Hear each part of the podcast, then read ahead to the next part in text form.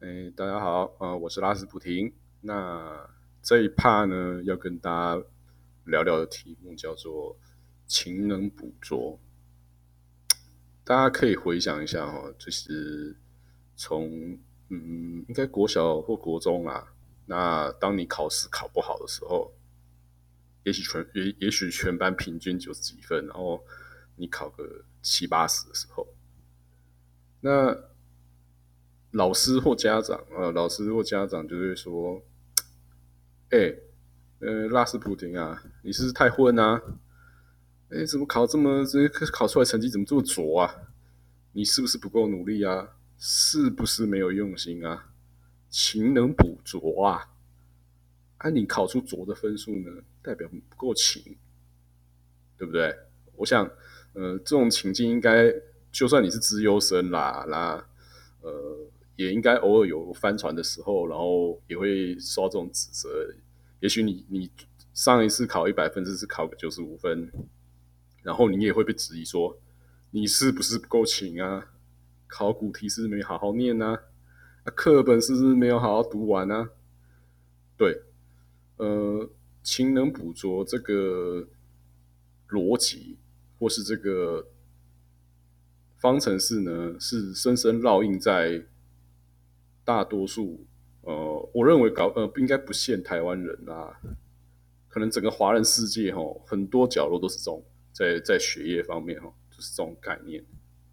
那所以我们常常可以在那种很多时候发现，大家都是填鸭式的教育。为什么？按你填的够多，按你自然考的成绩就好嘛，不是吗？比如说，呃，数学哦，大家就背公式，然后题目考卷一张发下来呢，也许就二十题或三十题啊。那你一个考试时间你不背公式呢，那你还真的 真的会答题答不完啊。那更不用说其他，比如说比较社会科、社会科科类那种，或是比较。呃，文学类的啊，那你你真的是要全部把它背死背牢，甚至连考题的形式都要背起来。哦，那就是用背，努力背啊，考古题努力做，呃，那你自然就会有好成绩，对不对？我想，即使到现在号称号称啦，号称教材都更新了啦，但据我的观察呢，大概都还是离不开这个套路啦。那考试呢？也都是用密集轰炸的方式在考哦，就像有一个家长，他就很焦虑说：“哦，他儿子，呃，落选了什么啊？然后所以他以后高中这样子是影响到一辈子，那接下来三年的排名啊什么有的没有的。”对，就是这样的概念搭配上填鸭机制，呃，技能捕捉跟填鸭机制形成了一个。建构出台湾人呃国民义务教育哦，或是高等教育的一个系统的雏形。那大家有没有想过哈？情真的能捕捉吗？啊，我其实坦白说，以我的角度来讲，情是无法捕捉的，情只能让你应付。哦，比如说啦，你你如果没有灌篮的天分哦，那你每天呐，让你去篮球场锻炼哦，那照 Michael Jordan 的课程，给你练个两年呐，你还是高几率是无法从罚球线起跳灌篮，没错吧？那音乐上更不用讲啊。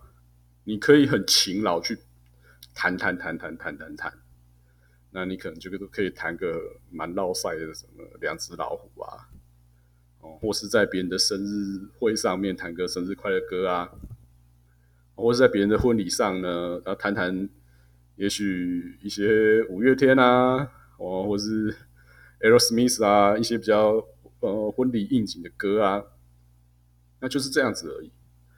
琴呢？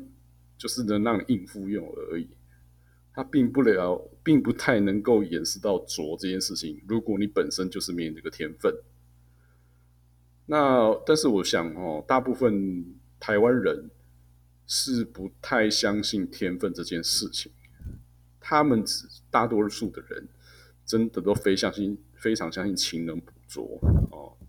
啊，你英文没有考，托一没考九百分，那就是你没好好念，呃，考题做的不够多，他是不是偷去打电动，然后放假没有好好念书啊？哦，跑出去玩啊？但大家都忽略了一件事情哦，如果有些小孩啊，有些小孩，他其实在语言方面是非常有天分的，那他可能。根本都不需要这样子这么勤，花这么多时间。他可能念个翻个几页，他就是融会贯通了。哦，去考就考个九百分。但这样的小孩呢，同时也会呃，在现在这社会氛围上，就会造成其他小孩的灾难。哦，因为大家都相信勤能补拙，只要有人能够考到九百分，那你考不到呢？那你就是不够勤，没错吧？那这件事情呢？如果慢慢大家都长大了，呃，成为职场的一份子的时候，哎，那就更加恶化哦。就是为什么别人呢可以年薪一两百万，啊，你为什么不行？你是不是不够勤？所以你的收入才这么拙。所以我就说哦，“勤能补拙”这个四个字呢。呃，要看用在什么时候啦。那在大部分的情境的时候呢，如果以旁观旁观者的角度来看呢，都是非常荒谬的哦，因为它抹灭了掉每个人的独特性，然后它的优势跟劣势，然后或是说优点跟缺点啦，然后这样子就会造成带来巨大压力。那也许他为了跟上别人，然后在自己本来就不擅长的领域，他可能就要投注更多时间去加倍哦，去牺牲哦。比如说，按按你就是英文没天分啊，但是可能你音乐很有天分。那因为你为了要考试嘛，然后家长很急，老师也很急，那你就可能。别人可能一天念三小时就好，你可能就变成一天要念六小时，甚至八小时。但是这这会导致什么后果呢？这会导致你你消磨了大部分的时间呢，结果做出来的成果是只能应付啊，你是没办法达得到出类拔萃的。就像你每天呢练篮球练八小时，你还是不可能从罚球线灌篮啊，你还是不可能成为 Michael Jordan 啊。对不对？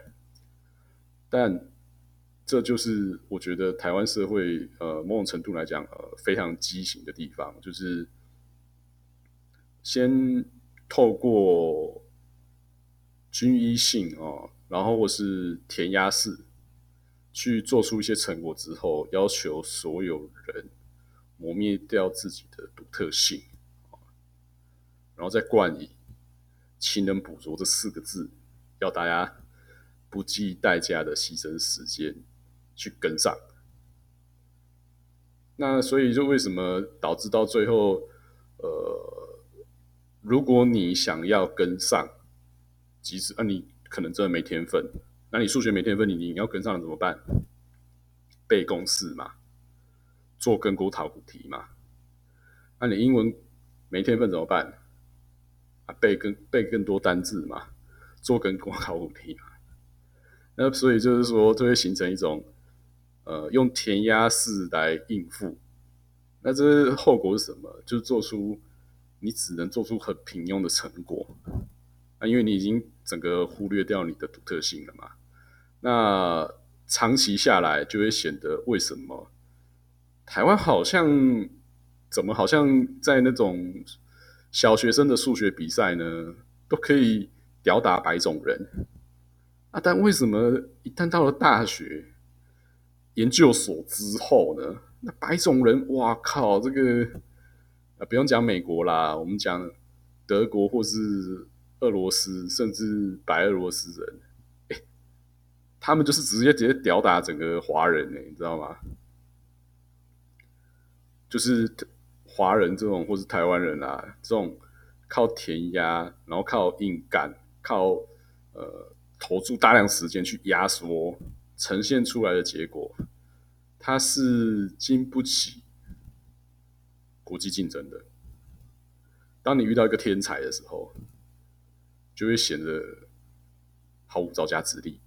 啊，所以这也导致为什么台湾人呃大部分还是比较喜欢做代工啦，或是所谓的 OEM 啊，因为你不需要去思考哦，因为你思考，你也许本来就不是那个领域有天分的人。啊啊，所以你只要透过你的思考出来的成果，就会显得非常绕塞啊。所以当然是做代工最好，代工最不会突露自己的拙劣，对不对？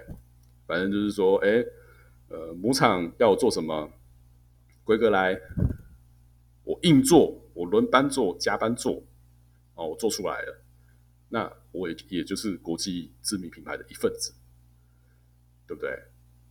那如果说我要自己去搞一个品牌，哦，不好意思哦，我想在台湾现在这种填鸭式或是氢能捕捉标榜的社会架构之下呢，是非常困难的，因为你很容易让一些本来就没有天分的人出现在那个位置上，对吧？啊，不论是在产品企划、产品设计。或是先进技术研发，当在其他国家在做那一块领域是经过呃很有兴趣，然后又很有天分的人爬起来的时候，呃，大多时候啦，台湾人就会像真的是不堪一击呀。那这也是为什么我想要今天提出这个题目来讲，就是说“勤能补拙”这个四个字呢，它到底？带给我们是正面的吗？还是它只是一种逼大家去应付的一个手段呢？啊，你不做就是你不够勤，啊，不够勤就是你该死，对吧？我想大时候大大部分在求学或工作上面都是这样吧？哎，你跟不跟不上进度啊？那你是不是够勤啊？那大家可以发现，在这些事情上哦。基本上就是要你去填鸭式的执行一些事情啦，也不是要求你去思考、去进行突破，或是运用你的天分，做出一种呃国际水准的作品。所以，呃，我想有些听众他已经是身为父母啦，或者是说可能未来会成为父母，那或是也许。你可能会是职场上某些人的导师，那我是认为大家可以想一下哈，呈现拙的状态呢，到底是他不够勤呢，还是其实真的是没天分，只是他很衰，被塞在这里而已，对吧？那我也看过很多人，其实他本身可能他也许是数学天才。啊！但是万一他成绩真是联考成绩真是有够他妈的好，给他考进去变医生，那他可能原本是一个非常优秀的数学家哦，也许可以挑战那个美国、俄国等级水准的人，但他跑去当医生之后呢，他就是一个就是个很平庸的医生，啊，也没有研发出什么先进的哦什么医学技术。突破性的成果，那当然你也可以讲说，哦，这样子当医生很好啊，每天工作围绕着护士啊，很爽啊，多美啊。那我就讲了，那就是太庸俗看待职涯跟人生的一切，不是吗？好，以上分享到这里，拜拜。